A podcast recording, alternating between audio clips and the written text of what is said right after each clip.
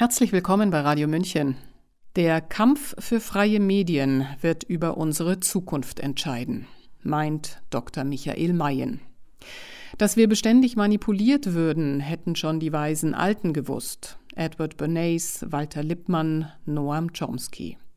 Jetzt sei es an der Zeit, dieses Wissen zu nutzen, um zu verstehen, was gerade geschehe.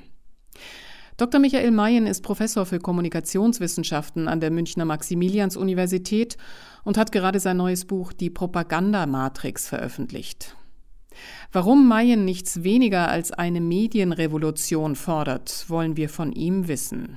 Herzlich willkommen, Herr Professor Mayen. Hallo, Frau Schmidt.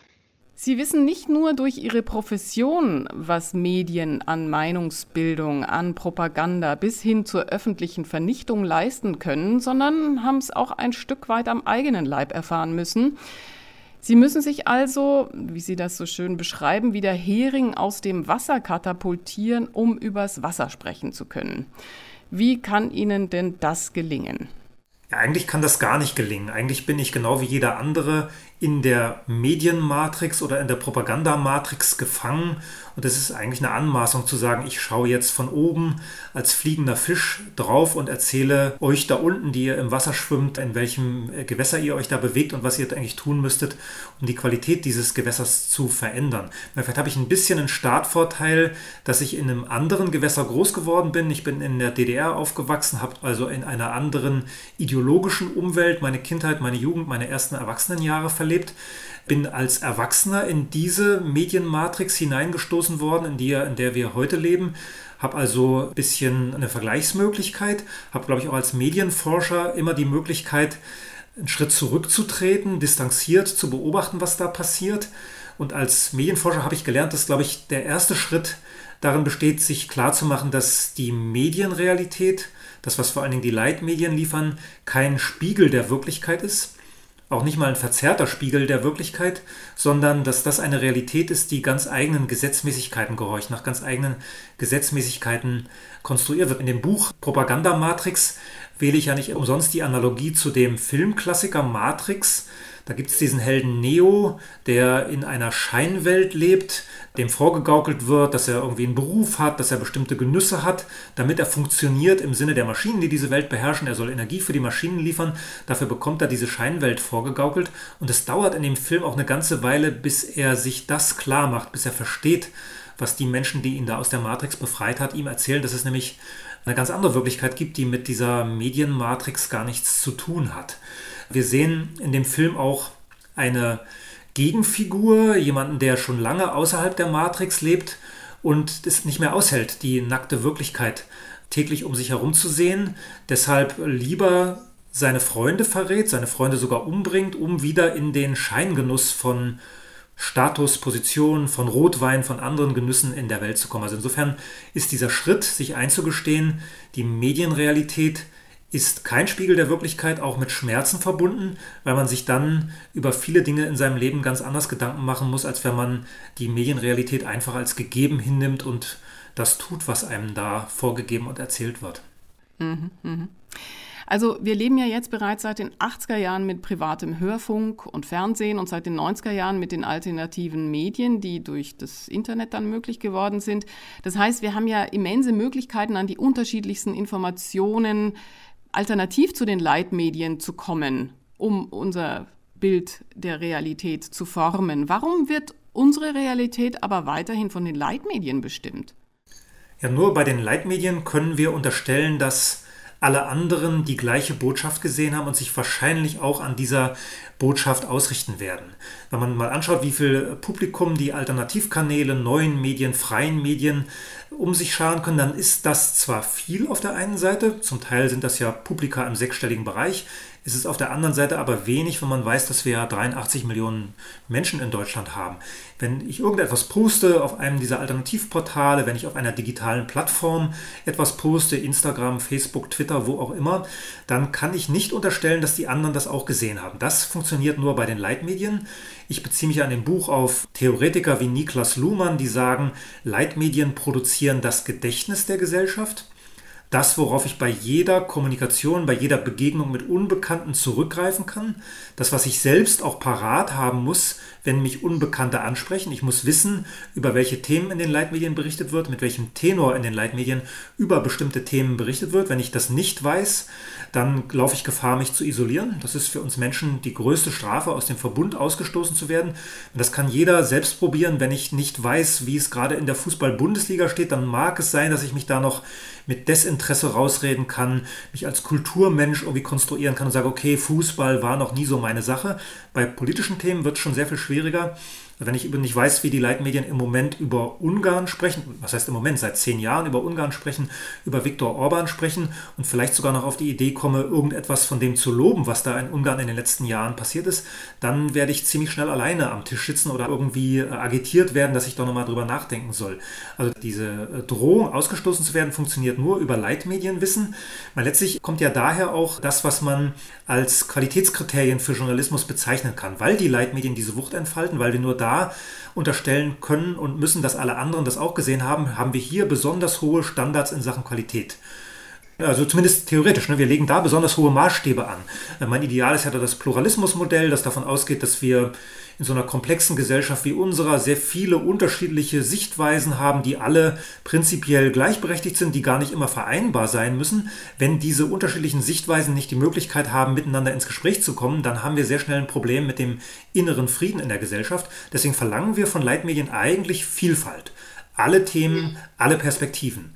Was wir im Moment äh, sehen, ist, dass genau das nicht passiert, dass wir sehr, sehr einseitig auch nur über ein einziges Thema mit seinen verschiedenen Facetten informiert werden, die Wirklichkeit in ihrer Komplexität gar nicht mehr abgebildet wird. Also das wäre ein Kritikpunkt, den man den Leitmedien vorwerfen darf, auch Demokratie theoretisch vorwerfen muss. Ja, ja. Also vielleicht kommen wir ja später nochmal drauf, wenn wir, wenn wir über Lösungen sprechen können, wie dann doch die Leitmedien dieses Leid etwas verringern können und man vielleicht auf andere Medien auch noch Bezug nehmen kann, um sein Weltbild zu basteln. Ernst Alexander Rauter, vielleicht sagt er Ihnen was, der hat in den 70er Jahren eine Art Manifest geschrieben mit dem Titel Wie eine Meinung in einem Kopf entsteht über das Herstellen von Untertanen.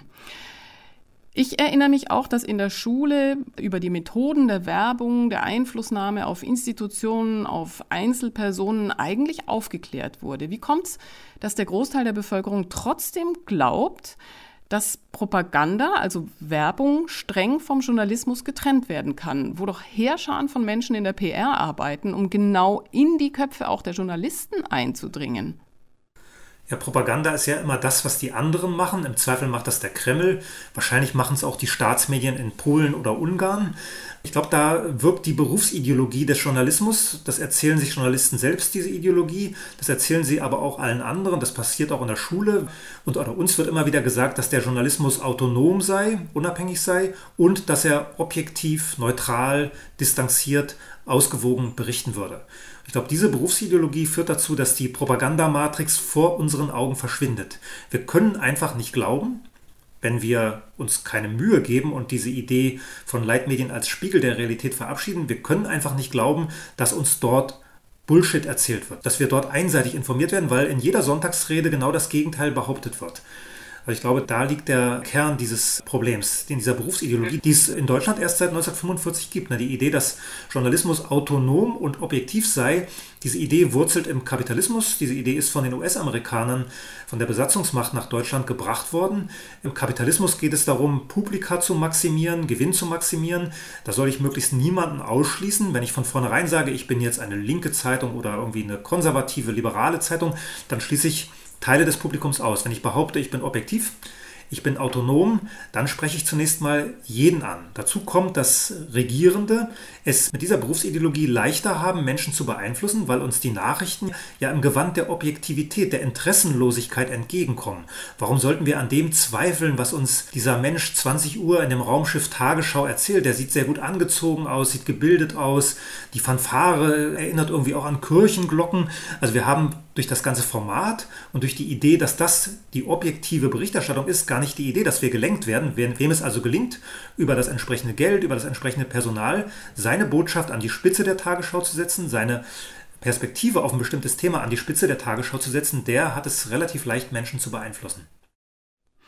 Können Sie denn erklären, wie und wann der Begriff der Fake News entstanden ist und wie der sich als so mächtige Bewertung etablieren konnte, ja nicht nur für Falschmeldungen, sondern auch für journalistische oder auch wissenschaftliche Arbeiten? Ja, als ich das vor drei oder vier Jahren das erste Mal gehört habe, diesen Begriff, war ich zunächst erschrocken. Fake News, Gefährdung der Demokratie. Habe mich dann eingelesen in die Literatur, auch in die US-amerikanische Forschungsliteratur, habe dort gefunden, dass dieser Begriff noch vor 10, 15 Jahren vollkommen anders verwendet wird, als wir ihn heute kennen. Heute gehen wir davon aus, dass Fake News Desinformation ist, die man im Internet findet, die man auf digitalen Plattformen findet, die mit einem bestimmten Interesse verbreitet wird, vielleicht auch von bestimmten politischen Gruppen, von Staaten verbreitet wird, möglicherweise aus Moskau, in irgendwelchen Trollfabriken in St. Petersburg oder wo auch immer produziert und dann in den Westen hineingesendet wird. Wenn man in diese frühen Aufsätze hineinschaut, sieht man, dass Fake News stand für Nachrichtenparodien im Fernsehen für das, was wir in Deutschland von Olli Welke kennen mit der Heute-Show, die im ZDF gesendet wird. Das war Fake News. Sieht aus wie Nachrichten, ist aber offenkundig keine Nachrichtensendung, sondern parodiert das in gewisser Weise. Und dieses Konzept Fake News ist in den letzten Jahren umgedeutet worden, ist genutzt worden, um den Deutungsanspruch, die Deutungshoheit der traditionellen Medien, der Leitmedien aufrechtzuerhalten. Seit wir diese Angebote im Internet haben, wo jeder mit einem Klick eine alternative Weltdeutung finden kann, seitdem kämpfen die Journalisten, kämpfen die Leitmedien um ihre Position im Deutungsregime, im Wahrheitsregime. Fake News ist eine Möglichkeit, diese Position weiterzuhalten, denn da, wo es Fake News gibt, muss es ja auch richtige News geben. Und wo soll man diese richtigen News sonst finden, wenn nicht da, wo News oder Nachrichten draufsteht? in der Heute-Sendung, in der Tagesschau-Sendung, in den Nachrichtenspalten der großen Zeitungen. Niemand kommt auf die Idee, Fake News in diesen Medien zu vermuten, obwohl es in der Forschung genug Studien gibt, die genau das zeigen. Also ich fand immer sehr besonders beeindruckend eine Studie von Andreas Elter, der sich mit der US-Propaganda in den Kriegen im 20. Jahrhundert beschäftigt hat. Der letzte Krieg, den er dort in seinem Sample hat, ist der Irakkrieg 2003 und er zeigt dort, wie mit riesigem Aufwand von US-Behörden Fernsehbilder produziert worden sind. Fernsehbilder, die aussahen wie Journalismus die gezeigt haben, wie man im Irak US-Soldaten zugejubelt hat, wie super dieser Kriegseinsatz dort läuft. Und man hat diese Bilder einfach an die lokalen und regionalen Fernsehstationen verschenkt. Das kann man sich in den USA nicht leisten, aber wenn man, sagen wir, in Texas irgendwo so einen Sender betreibt, jemanden in den Irak zu schicken, ganz abgesehen davon, dass in Kriegen eh Journalismus immer als erstes stirbt. Also hat man diese Bilder genommen, dann war das auch noch so zugeschnitten, dass in diesem Texas-Bericht auch ein Soldat aus Texas zu Wort kam, dass im Alabama-Bericht ein Soldat aus Alabama zu Wort kommt. Wir haben hier also Fake News, die direkt aus dem Zentrum der Macht gekommen sind, aber in Kanälen liefen, auf denen News draufsteht, die also so aussehen wie Nachrichten. Das verbinden wir normalerweise nicht mit Fake News. Also man sieht, dass hier eine Umdeutung stattgefunden hat, um Definitionsmacht, Deutungshoheit zu erhalten. Mhm. Und über diesen Begriff der Fake News konnten dann die sogenannten Faktenchecker etabliert werden. Wie ordnen Sie das denn ein, dass sich seit wenigen Jahren diese Faktenchecker-Kollektive, die ja teils aus mächtigen Quellen finanziert werden, beziehungsweise auch im öffentlichen Rundfunk etabliert sind, sich dann ermächtigen, über jedwede Veröffentlichung, ob journalistisch, wissenschaftlich, sonst irgendwas, übergeordnet sozusagen, so soll es zumindest den Anschein machen, nochmal Recht zu sprechen. Also quasi per se jedes Thema, das Sie angreifen, in Ihre Deutungshoheit zu ziehen. Ja, ich finde ganz schrecklich, was aus dieser Idee geworden ist. Die Idee war ja erstmal gut. Da gibt es so einen Präsidenten wie Donald Trump und der erzählt möglicherweise viele Dinge am Tag, von denen nicht alle stimmen. Also gibt es in der Redaktion eine Abteilung, die das überprüft, was da gesagt wird. Was wir heute sehen, dass da ein Wahrheitsanspruch transportiert wird, der so überhaupt nicht haltbar ist. Schon der Begriff Faktencheck, diese Verbindung der beiden Begriffe Fakt und Überprüfung suggeriert, dass wir es hier mit der einen einzigen Wahrheit zu tun haben. Wenn man ein bisschen erkenntnistheoretisch vorgebildet ist, dann weiß man, dass es diese eine einzige Wahrheit überhaupt nicht geben kann. Wir haben auf der einen Seite eine Wirklichkeit, wir haben das, was ohne unser Wollen da ist, das ist das, was ich als Wirklichkeit bezeichnen würde, das, was ohne unser Wollen da ist. Und wir haben Aussagen, die für sich beanspruchen, mit dieser Wirklichkeit zu übereinzustimmen. Das wäre für mich Wahrheit. Eine Aussage, die mit der Wirklichkeit übereinstimmt. Hannah Arendt hat das schön definiert. Wahrheit ist für sie das, was der Mensch nicht ändern kann. Das, was ohne unser Wollen da ist und wo dann die Aussage auch nichts daran machen kann. Wir sehen, dass wir als Mensch in dieser Aussage drinstecken. Auch im Wort Fakt stecken wir als Menschen drin. Wenn man die lateinischen Wortstamm sich anguckt, Fakt kommt von facere oder facere, je nachdem, wie die alten Lateiner das wohl ausgesprochen haben mögen. Auch im Wort Manufaktur stecken wir drin. Manu die Hand, Fakt, das Machen, also handgemachte Sachen passieren da. In jedem Fakt steckt ein Mensch drin, in jeder wissenschaftlichen Studie steckt ein Mensch drin. Jede Zahl, die wir im Radio oder im Fernsehen hören, ist von Menschen gemacht. Ein Faktenchecker kann also immer nur eine eigene Wirklichkeit, eine eigene Aussage mit Wahrheitsanspruch liefern, die er anderen gegenüberstellt. Was wir beobachten ist, dass Wissenschaftler, die 20, 30 Jahre an einem Thema arbeiten, von jungen Faktencheckern in vier, fünf Stunden zu Idioten gemacht werden. Das erklärt wird, nö, dieser Professor mit all seinen Aufsätzen in Peer-Review-Zeitschriften hat nicht recht, aber ich, der Faktenfuchs des Bayerischen Rundfunks zum Beispiel, ich habe recht. Schon dieser Begriff zeigt ja, welches Publikumsbild in öffentlich-rechtlichen Rundfunkanstalten vorherrscht. Ich kannte sowas wie Faktenfuchs sonst von Kindergeburtstagen, aber auch wirklich nur mit sehr kleinen Kindern. Also da glaubt man offenbar, dass man Menschen belehren muss, die doch eigentlich mündig und erwachsen sind, sich eine eigene Meinung zu bilden erstaunlich, ja. Aber was machen wir denn jetzt, die wir uns eine Meinung bilden wollen mit einer Aussage, die durch eine andere Aussage widersprochen wird? Von Kant soll das Zitat stammen, Vernunft ist der durch das Herz gebrochene Verstand. Haben Sie eine Idee, wie wir das Herz ein bisschen populärer definieren, beschreiben könnten, um uns sozusagen zu befähigen, zwei sich widersprechende Aussagen einordnen zu können? Das ist eigentlich ganz schön, dieses Zitat, weil der Kant uns auf uns selbst zurückwirft. Er sagt uns eigentlich, dass wir keiner dieser Instanzen vertrauen und blind folgen sollten, weder der Tagesschau noch und der Süddeutschen Zeitung und auch diesen neuen Medien, Alternativportalen nicht, wahrscheinlich auch ihrem Sender nicht, sondern dass wir immer uns selbst zum Maßstab machen sollten, die Erfahrungen, die wir selbst im, im Leben gemacht haben. Und ich habe das oft erlebt, wenn ich äh, einen Vortrag gehalten habe über die Dysfunktionalität des gegenwärtigen Mediensystems oder des Journalismus, dann kamen hinterher Menschen zu mir und sagten, ja, Herr Mayen, ich habe so gern immer die Frankfurter Allgemeine gelesen und die Tagesthemen gesehen. Sie haben ja mit allem recht, was Sie da erzählen, aber wem soll ich denn jetzt glauben? Was kann ich denn da machen? Ja, das ist dann schwer, da eine Antwort zu geben. Da muss man immer sagen, okay, es sind oft alte Menschen, die zu solchen Vorträgen kommen, die haben dann mehr Zeit. Sag ich, ihr lebt doch schon sehr lange, ihr habt Erfahrungen gesammelt. Hört doch einfach auf diese Erfahrungen. Lasst euch nicht erzählen, dass irgendein Atemwegsvirus plötzlich euer ganzes Leben umbauen wird, euch gefährden wird. Ihr habt doch Strategien entwickelt im Laufe eures Lebens, wie ihr mit solchen Krankheiten umgeht, wie ihr mit solchen Bedrohungen umgeht. Wendet doch einfach das an, was ihr wisst, was ihr in eurem Umfeld erlebt. Und wenn ihr irgendwelche Zahlen im Fernsehen hört, dann prüft das doch. Geht raus auf die Straße, schaut euch an, wie viele Leute sind jetzt zum Beispiel krank, wie viele Leute sterben an bestimmten Krankheiten. Dann könnt ihr schon sehen, ob das, was da als Wirklichkeit verkauft wird, mit euren eigenen Beobachtungen übereinstimmt oder nicht. Möglicherweise braucht man auch immer ein, Erlebnis, um aus der Mediengläubigkeit rausgerissen zu werden. Man ist ja letztlich nicht nur eine Mediengläubigkeit. Ne? Das, was wir heute als Ideologie transportiert bekommen über die Leitmedien, beginnt ja schon in der Schule. In diesem Buch Propagandamatrix zitiere ich einen französischen Propagandaforscher, der politische und soziologische Propaganda unterscheidet. Eine politische Propaganda ist das, was wir normal mit Propaganda verbinden, also die Öffentlichkeit in einer bestimmten Weise beeinflussen, die Sichtweise der Öffentlichkeit in eine bestimmte Richtung drücken. Soziologische Propaganda meint dieser Franzose sei viel gefährlicher, weil sie in der Schule schon einsetzt, weil jede Gesellschaft soziologische Propaganda braucht, um große Gemeinschaften integrieren zu können. Soziologische Propaganda meint die Verbreitung einer bestimmten Ideologie, eines bestimmten Sets an Lebensstilen, wie werden wir glücklich, wonach sollten wir streben. Das ist in der Zeit dieses Franzosen, 60er, 70er Jahre in China anders als in der Sowjetunion und nochmal anders als in den USA, aber es gibt es letztlich in jeder Gesellschaftsordnung. In jeder Gesellschaftsordnung gibt es diese soziologische Propaganda.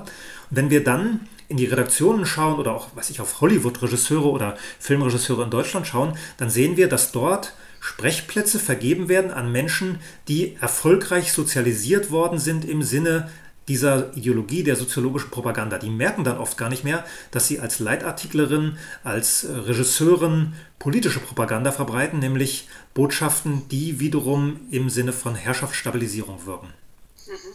Also möglicherweise braucht man da so ein Erlebnis. Und darauf wollte ich eigentlich hinaus. Junge Menschen haben dieses Erlebnis gehabt im Sommer 2018 mit dem sehr heißen Sommer.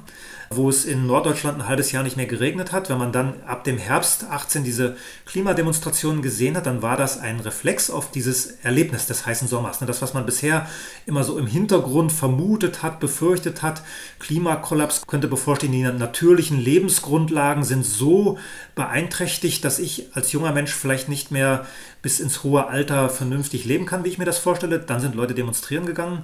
Weil ich selbst hatte in meinem ganz privaten Leben so ein einschneidendes Erlebnis. Ich hatte eine Lungenembolie vor acht Jahren, hatte mit der Schulmedizin große Probleme, dass diese Krankheit gefunden wurde, bin fast daran gestorben, habe dann ein Medikament bekommen von einem Schulmediziner, der mir gesagt hat, ich solle bloß nicht nach alternativen Informationen gucken. Googeln Sie dieses Medikament nicht, schauen Sie nicht, was der Spiegel dazu geschrieben hat. Das verunsichert Sie nur. Ich habe diesem Arzt vertraut, wie ich bis dahin grundsätzlich in Schulmedizin vertraut hatte, habe aber gemerkt, dass mir dieses Medikament nicht gut tut.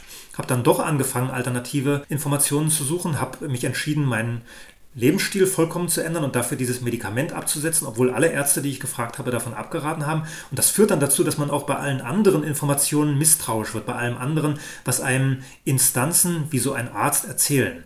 Dann wird mir klar, okay, da stecken bestimmte Interessen dahinter. Wahrscheinlich sollte ich auch bei außen- und innenpolitischen Fragen, bei wirtschaftspolitischen Fragen lieber eine zweite, dritte, vierte Meinung einholen auf mein Herz hören, wie das der Kant ja so schön gesagt hat in ihrem Zitat, meinen Verstand einschalten und mir dann eine eigene Meinung bilden. Mhm. Aber die Idee, tatsächlich auf die Erfahrungen zu schauen und vor allem Erfahrungen zu machen, ist eine sehr schöne. Wir Gesellschaften haben ja die Fähigkeit, uns Denkrahmen zu schaffen. Das haben wir ja schon angesprochen. Das funktioniert über Moral, über Ethik, in gewissen Zeiten auch über Religionen, über die Gesetze. George Orwell hat es als Sammlung von Ideen beschrieben, die alle vernünftigen Menschen ohne jegliche Hinterfragung anerkennen. Gesellschaften haben sich aber ja doch weiterentwickelt. Also ich denke mal über den Diskurs, also vor allem den wissenschaftlichen Diskurs. Es scheint uns also schon möglich zu sein, diese Denkrahmen immer wieder zu sprengen. Was braucht denn der Mensch, damit das gelingen kann? Ich glaube, in dieser Hinsicht hat sich der Mensch nicht entwickelt. Ich glaube, alle Menschen wachsen innerhalb eines bestimmten Denkrahmens auf, den sie für gegeben halten und den sie auch nicht hinterfragen, solange dieser Denkrahmen im Alltag funktioniert. Alltag ist für die meisten Menschen erstmal Familie, zunächst Eltern, Geschwister, dann irgendwann die eigenen Kinder, die Enkelkinder. Zu diesem Alltag gehört eine Arbeit, die mich ernähren kann, die mir diese Dinge näher bringt, die ich für Glück halte. Solange das funktioniert, werde ich selbst dann diesen Denkrahmen nicht in Frage stellen, wenn ich Widersprüche sehe. Weil das wäre sehr, sehr anstrengend. Ich müsste dann nämlich mein ganzes Lebensmodell in Frage stellen. Also tue ich das normalerweise nicht. Mein Klima, die, diese heißen Sommer 18 und 19 waren für junge Menschen offenbar Anlass genug, den eigenen Denkrahmen zu sprengen, sich neue Dinge zu überlegen. Man hat den Kapitalismus als Denkrahmen nicht verlassen, sondern glaubt jetzt offenbar, dass man im Rahmen des kapitalistischen Wirtschaftssystems dieses Klima- und Umweltproblem irgendwie lösen kann, was ich schon mit meiner Sozialisation etwas verwegen finde. Aber immerhin gab es da einen Kratzer am Denkrahmen. Wir erleben jetzt in dieser Corona-Krise für viele Menschen einen weiteren Kratzer. Da wird offenkundig in der Politik, die wir bisher doch für vernünftig gehalten haben, wo wir gedacht haben, die gehen verantwortungsvoll mit unserer Stimme um, die wir ihnen ja immer mal gegeben haben, wird darüber nachgedacht, uns körperliche Gewalt anzutun. Wird darüber nachgedacht, Menschen mit einer Spritze zu versehen, die das nicht wollen. Und das wird auch ganz offen so diskutiert. Und das wird für eine weitere Gruppe von Menschen dazu führen, dass sie den bisher ganz gut funktionierenden Denkrahmen verlassen werden. Das ist die eigentliche Gefahr, die für Herrschende darin besteht, wenn sie solche Grenzüberschreitungen vornehmen, wie eine Zwangsimpfung indirekt oder direkt einzuführen, dass sie dann Menschen verlieren. Erleben wir auch bei Demonstrationen immer wieder, wenn die Polizei, von der wir ja glauben, dass sie uns schützen soll vor Verbrechen, selbst zum Verbrecher wird, dann sind diese Menschen, die das erlebt haben, nicht mehr zurückzuholen. Die sind verloren für das System. Insofern produzieren sich Herrschaftssysteme ihre Gegner immer selbst und werden auch deshalb früher oder später von Menschen gestürzt, die nur genug Masse ansammeln müssen, genug andere Menschen, die auch den Denkrahmen verlassen, um eine neue Gesellschaft aufbauen zu können. Mhm, mh. Ja, dann bleiben wir mal bei Corona. Tamtam -Tam und Tabu mit dieser schönen Alliteration beschreiben Sie eine weitere Methode, die öffentliche Meinung zu beeinflussen. Ich glaube, dass ich verstanden habe, dass Sie in diesen Zeiten Tamtam -Tam mit Corona gleichsetzen. Was ist aus Ihrer Sicht im Augenblick das Tabu? Ich muss vielleicht vorwegschicken, dass ich diese Formulierung Tamtam -Tam und Tabu geklaut habe. Es ist ein Buchtitel von Daniela Dahn und Rainer Mausfeld. In diesem Buch geht es um die Frage, warum DDR-Bürger im Frühjahr 1990 mehr oder weniger über Nacht bereit waren, die Idee, den Sozialismus verbessern zu wollen, die DDR reformieren zu wollen, aufzugeben und stattdessen der Allianz für Deutschland von Helmut Kohl unterstützt und geführt in die Arme zu laufen, die ihnen eine schnelle Währungsunion, die schnelle D-Mark und damit schnellen Wohlstand versprochen hat. Daniela Dahn ist dafür jetzt in dieser ersten Corona-Zeit ins Archiv gegangen und hat sich nochmal angeschaut, wie damals die Leitmedien berichtet haben, 1989, 90. Und sie findet genau diese beiden Dinge, Tamtam -Tam und Tabu. Also ich finde Tamtam -Tam in Richtung Skandalisierung von Verfehlungen führender SED-Politiker. Man kann darüber schimpfen, wie man will, aber vieles von dem, was damals in den Medien zur Wirklichkeit gemacht wurde, hat späteren Gerichtsverfahren nicht standgehalten. Vieles von dem, was man da an Skandalen hervorgeholt zu haben glaubte, hat nicht standgehalten. Man hat von einem drohenden Zusammenbruch der DDR gesprochen, pleite sei dieses Land, kommt die D-Mark nicht nach hier, gehen wir zu ihr, war so ein Spruch. Also die DDR würde ausbluten, wenn nicht sofort diese Währungsunion kommt. Das war das Tamtam, -Tam, Angst machen. Auch das erleben wir jetzt wieder, dass Angst machen gut funktioniert. Das Tabu war, dass es eigentlich um Eigentumsfragen ging. Es ging darum, dass das, was mit Volkseigentum verbunden wird, was mit der Bodenreform 1946 passiert ist, rückgängig gemacht werden sollte. Eliten im Westen wollten das zurückhaben, was ihnen die Kommunisten mit ihrer Revolution da genommen hatten. Das war das Tabu. Und das sind heute auch Tabus, über die wir in den Leitmedien nichts erfahren. Kapitalistische Wirtschaftsweise ist auch ein Tabu der Klimabewegung offenkundig. Wir finden relativ wenig über transatlantische Bindungen. Wir finden nichts über Vermögensverteilung, auch Vermögensumverteilung. Klar, es gibt mal irgendwie so eine Nachricht, dass die Reichen wieder noch reicher geworden wären, wie viel jetzt die Digitalkonzerne verdient haben. Das ist aber nichts, was zu einem Thema einer kritischen Debatte gemacht wird. Eigentlich müssten wir jeden Tag darüber diskutieren, wie es sein kann, dass einige wenige mit riesigem Vermögen darüber bestimmen, wie wir alle leben. Ich habe mal ein schönes Bild gefunden in einem Buch von Matthias Bröckers, der sagt, dass die Menschen, die über uns bestimmen, in zwei Busse passen würden. Das sind 80 Menschen, die am Ende darüber entscheiden, wie wir alle leben. Sowas müssten wir in den Medien diskutieren. Das ist aber, das ist aber ein Tabu. Ein Tabu ist auch, dass wir die Natur als Mensch wahrscheinlich nicht beherrschen können. Eine Beherrschbarkeit, Machbarkeit ist ja auch ein Teil der Erzählung, die wir jeden Tag in den Leitmedien präsentiert bekommen. Erst hat man uns dieses Killer-Virus vorgesetzt als eine unglaubliche Gefahr, wie sie nie da gewesen ist, was wir nur mit Abstandsgebot und mit Verbannung aller, die daran zweifeln, lösen können und das am Ende mit einer technischen Sache, mit einer Impfung gelöst wird. Auch da ist dieses Machbarkeits-, Beherrschbarkeitsnarrativ drin. Dieses wird nicht angezweifelt. Dabei haben wir genug Erfahrungen, die uns zeigen, dass wir Menschen auf dieser Erde wahrscheinlich nur zu Gast sind und am Ende auch wieder verbannt werden. Auch das kann man bei Matthias Bröckers ganz schön nachlesen. Da haben wir also verschiedene Tabus, die zu diesem Denkrahmen, glaube ich, gehören. Das ist der Denkrahmen, in dem wir groß geworden sind. Viele können sich gar nicht vorstellen, in einem System zu leben, das nicht kapitalistisch ist. Dazu hat auch der schmähliche Untergang der Alternative beigetragen. Wenn man heute über Alternativen spricht, wird sofort gesagt, ah, aber dann seid ihr doch wieder in dieser kommunistischen Diktatur, dann werden wieder Lager aufgebaut werden, dann reagiert eine kleine Clique von Funktionären. Das, was Volkseigentum heißt, das gehört dann eigentlich nur ein paar wenigen Parteifunktionären. Also man kann heute immer mit dieser Keule kommen, wenn jemand über gesellschaftliche Alternativen nachdenkt. Wir können wahrscheinlich uns auch nicht vorstellen, in einer Welt zu leben, in der wir nicht glauben, als Mensch die Natur zu beherrschen.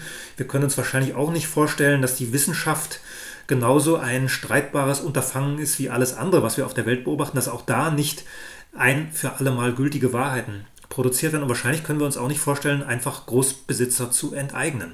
Dass wir Menschen wie Bill Gates und anderen, die riesige Vermögen angehäuft haben, einfach diese Vermögen auch nehmen können. Das ist die große Angst, die solche Besitzenden umtreibt, dass wir, die Masse, merken, was da passiert und sagen, nö, wir machen einfach nicht mehr weiter mit. Ja, Okay, um diese Tabus aufs Tablett zu bekommen, kommen wir endlich zu Lösungen. Sie finden die, suchen die ja natürlich in den Medien. Es ist ja tatsächlich ganz erstaunlich, wenn man sich für eine Zeit von allen Nachrichten verabschiedet und nur lebt, was tatsächlich um einen herum passiert, dann taucht das Beispiel Corona höchstens mal beim Einkaufen auf, weil man plötzlich Menschen sieht, die sich das halbe Gesicht mit irgendwas verhängen. Ist denn also das darf ich Sie wahrscheinlich gar nicht fragen, aber ich tue es trotzdem. Ist denn die Lösung schlicht Nachrichten aus? Ja, das ist ein populärer Vorschlag. Ich habe den sogar bei einem relativ bekannten Journalisten gefunden, bei Rutger Bregmann. Das ist ein Niederländer, noch relativ jung, Mitte 30, glaube ich. Der hat ein Buch geschrieben mit dem Titel Im Grunde gut. Der geht davon aus, dass wir Menschen eigentlich solidarisch sind, dass wir unsere größten Glücksgefühle entwickeln, wenn wir anderen helfen, mit anderen zusammen was tun, dass wir sofort bereit sein, unsere Dinge stehen und liegen zu lassen, wenn andere in Not sind. Er häuft in diesem Buch sehr viele Beispiele dafür an, unter anderem auch Beispiele, die wir ganz anders in den Leitmedien übermittelt bekommen haben. Geht es um diesen Hurricane, den es in den USA 2005 gegeben hat zum Beispiel, wo wir das Bild haben, dass da Läden geplündert wurden, Sicherheitskräfte angegriffen wurden. Rutger Bregmann zeigt, dass die Realität dort ganz anders aussah. Er meint, dass unsere Vorstellung vom Menschen von den Leitmedien geprägt wird, die auf die Abweichung aus sein, die also immer nur darüber berichten würden, was nicht normal ist, was anders ist, die deshalb von Menschen berichten, die eben nicht gut sind. Von Menschen, die ihre Eltern umbringen, die das Elternhaus anzünden, die irgendwelche anderen abartigen Dinge tun. Rutger Bregmann, wie gesagt, selbst Journalist, sagt in einem seiner Gebote am Ende, meide die Nachrichten. Das klingt zunächst mal gut. Ich als Medienforscher mache das sogar weitgehend. Ich nutze Leitmedien nur, wenn ich sie untersuchen muss. Ich mache jetzt gerade eine Studie zu alles dicht machen, zu der Medienresonanz auf alles dicht machen. Da schaue ich mir dann im Detail an, was die einzelnen Medien wann berichtet haben, wer da wie zu Wort kam und wer wie delegitimiert worden ist. Im Alltag nutze ich diese Medien nicht, aber eigentlich können wir uns das nicht leisten, weil wir immer davon ausgehen müssen, dass alle anderen um uns herum die Botschaften der Leitmedien kennen und dass wir sehr schnell Probleme bekommen würden in unserem Umfeld, wenn wir das nicht tun. Man hat ja diese Berichte von Dementen gehört, die äh, jeden Tag im Supermarkt wieder angesprochen werden mussten, weil sie ohne Maske erschienen sind, weil sie das irgendwie einfach vergessen hatten, dass jetzt dieses Virus da ist und da eine Maske im Supermarkt erforderlich ist. Also wenn wir die Leitmedien nicht nutzen, dann wissen wir nicht, wie die anderen ticken, was die anderen gerade glauben und machen werden. Wir wären überrascht über die bösen Blicke, die wir in der Deutschen Bahn ernten, wenn wir uns da ohne Maske und ohne Abstand auf bestimmte Plätze setzen. Also insofern können wir, glaube ich, nicht ganz darauf verzichten, sondern sollten eher versuchen, eine Medienreform anzugehen. Mhm. Also Noam Chomsky sagt, es liegt jetzt in der Verantwortung der Intellektuellen, zu kämpfen, zu rebellieren. Das reicht also ihm nicht, einfach nur keine Nachrichten zu schauen. Wie sollen die denn die Medienrevolution voranbringen? Muss jetzt die Matrix okkupiert werden oder muss sie umgeschrieben werden? Ja, ich weiß nicht, ob es unbedingt die Verantwortung der Intellektuellen wäre. Ich glaube, zuerst müssten wir in der Bevölkerung ein Bewusstsein dafür entwickeln, was Leitmedien mit uns machen wie Leitmedieninhalte entstehen, dass das für uns wichtig ist. Ich glaube, da hat uns die Corona-Krise einen Schritt weitergebracht. Ich glaube, in den letzten 16 Monaten hat jeder gesehen, dass das, was die Leitmedien berichten, tatsächlich etwas mit unserem Leben zu tun hat dass dort dieses Narrativ vom Killer-Virus weitgehend unwidersprochen platziert werden konnte, dass dort bestimmte Zahlen zur Wirklichkeit gemacht werden konnten, hat dazu geführt, dass unser Alltag erheblich beschnitten worden ist. Wir konnten in München an bestimmten Tagen nicht mehr ohne Hund auf die Straße nach 21 Uhr. Wir konnten bestimmte Ausflugsgebiete in den Alpen nicht mehr besuchen, weil die nicht mehr betretbar waren aufgrund irgendwelcher Werte, die da ermittelt worden sind. Also hat jeder, glaube ich, gemerkt, dass wir uns kümmern müssen um das, was die Leitmedien liefern, dass wir selbst dafür verantwortlich sind, dass es zu einer Medienreform kommt und uns dann nicht auf Leute wie Noam Chomsky verlassen, der ja da auch nicht unbedingt die rühmlichste Rolle in dieser Corona-Krise gespielt hat, wenn ich das richtig mitbekommen habe. Also wir sollten nachdenken über Besitzverhältnisse in den Medien über Genossenschaften, weg aus dieser kommerziellen Abhängigkeit, weg aus der Abhängigkeit der Politik. Wir sollten über gesellschaftliche Kontrolle nachdenken. Man, jetzt beobachten wir ja den Aberwitz, dass die Politik im öffentlich-rechtlichen Rundfunk den Journalismus kontrolliert. Eigentlich sollte es ja umgekehrt sein. Wir haben gestern das Urteil des Bundesverfassungsgerichts gehört, wo sogar gesagt wurde, dass selbst die Parlamente, die Landesparlamente so gut wie keinen Einfluss mehr haben sollen auf die Höhe des Rundfunkbeitrags. Da ist die ganze Logik der bisherigen Rundfunkbeitragsbestimmung gekippt worden. Bisher war es ja so, dass alle Landesparlamente zustimmen mussten, wenn es zu einer Erhöhung kommen sollte. Jetzt müssten alle ablehnen, wenn es zu einer Erhöhung kommen soll. Das heißt, es reicht, wenn, sagen wir, Bayern zustimmt, dass der Beitrag erhöht wird, dann kann Sachsen-Anhalt und Schleswig-Holstein erzählen, was es will, dann kommt es zu einem höheren Beitrag. Da ist ausdrücklich nochmal von Systemrelevanz die Rede gewesen in diesem Urteil des Verfassungsgerichts. Also wir sehen, wie eng Politik und Rundfunk da an der Stelle verbandelt sind, da müssten wir dringend an die Kontrolle gehen. Wir müssten die Rundfunkräte anders besetzen. Wir müssten den Menschen, die in den großen Redaktionen arbeiten, mehr Arbeitsplatzsicherheit liefern. Man, jetzt haben wir häufig sogenannte festfreie Arbeitsverhältnisse. Das heißt, man verdient schon relativ gut, wenn man einen Beitrag macht, wenn man eine Schicht macht. Man weiß aber nicht, ob man den nächsten Auftrag bekommt und ob man im nächsten Monat wieder im Dienstplan stehen wird. Das begrenzt natürlich jede Art von Kritik, wenn ich keine keinen Kündigungsschutz habe, wenn man das so ganz altmodisch benennen wollte. Also da müssten wir rangehen, an die Arbeitsbedingungen rangehen. Ich habe äh, gestern Abend äh, das neue Buch von Markus Klöckner gelesen, das heißt Zombie-Journalismus. Und Markus Klöckner bezweifelt ja, dass es überhaupt möglich wäre, dieses Mediensystem, diesen Journalismus, wie wir ihn im Moment haben, zu reformieren. Er sagt, dass die mentalen Strukturen, die sich im Feld ausgeprägt haben, die sich bei denen ausgeprägt haben, die in den Redaktionen arbeiten, so verkrustet seien, dass eigentlich nur ein kompletter Neustart hilft. Das ist also eher pessimistisch ausgerichtet. Mhm. Sie haben ja in Ihrem Buch die Propagandamatrix, das sogenannte Filtermodell von Noam Chomsky und Edward Herman sozusagen in vier Arenen gegossen, in denen die Beeinflussung des Menschen durch die Medien stattfinden soll. Die Arenen heißen Diskursordnung, Medienlogik, Medialisierung und das journalistische Feld. Ich denke, wir haben alle angesprochen, oder? Nee, es fehlt, glaube ich, nichts. Vielleicht kann ich nochmal zur Grundidee etwas sagen. Dieses Filtermodell ist ja sehr statisch. Das geht davon aus, dass Leitmedien Propaganda im Interesse der Eliten machen. Wenn man diese Filtermetapher ernst nimmt, dann gibt es also diese Wirklichkeit, das, was ohne unser Wollen da ist. Und die Meldungen über diese Wirklichkeit durchlaufen fünf Filter bei Hermann und Chomsky. Und am Ende kommt das raus, was wir als Medienrealität kennen. Da haben wir als Publikum genauso wenig Einfluss wie die Redaktionen, sondern das wird letztlich von Eliten bestimmt. Die, einer dieser Filter ist zum Beispiel Flak oder Sperrfeuer. Wenn doch mal irgendwas durchrutscht, was nicht im Eliteninteresse ist, dann wird beschossen. Entweder wird die Person beschossen oder eine bestimmte Position beschossen. Das habe ich in dieser Studie zu Alles Dichtmachen jetzt gesehen. Das ist innerhalb von Stunden ist diese Aktion in den Leitmedien vernichtet worden. Einzige Ausnahme war die Bildzeitung, die da dagegen gehalten hat. Aber die anderen haben das unisono in einer Zeit vernichtet, in der man normalerweise gar nicht diese 53 Videos sich hat angucken und sich eine vernünftige Meinung bilden können. Das passiert da sehr, sehr schnell, diese Art von Flak- und Sperrfeuer. Aber meine Arena-Idee geht davon aus, dass wir kämpfen können, dass wir was tun können in jedem dieser Kampffelder, die ich da beschreibe. Also wir haben Einfluss darauf, welche Art von Dingen zu Medieninhalten werden. Das ist diese Medienlogik. Wenn wir immer auf das klicken, was Angst macht, was Sensation ist, was so noch nie da gewesen ist, dann werden wir halt diese Menschen im Fernsehen haben, die Rutger Bregmann für Ausnahmen hält, dann wird unser Menschenbild irgendwann anders sein. Wenn wir den Journalismus nur Menschen lassen, die großstädtisch, akademisch, Mittelschicht gebildet sind, dann werden wir eben keine anderen Perspektiven in die Leitmedien bekommen. Aber wir können dafür sorgen, dass andere die nötige Ausbildung haben, dass andere einen Platz in den Redaktionen bekommen.